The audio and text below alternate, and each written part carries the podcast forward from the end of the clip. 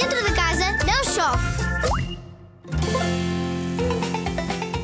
Vamos pintar massa. Sim, ouviste bem? Podes pintar a massa que tens aí em casa.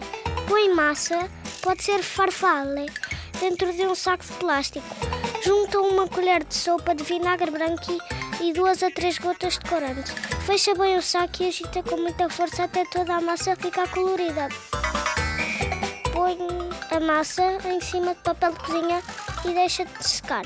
Podes usar outros corantes para fazer outras cores.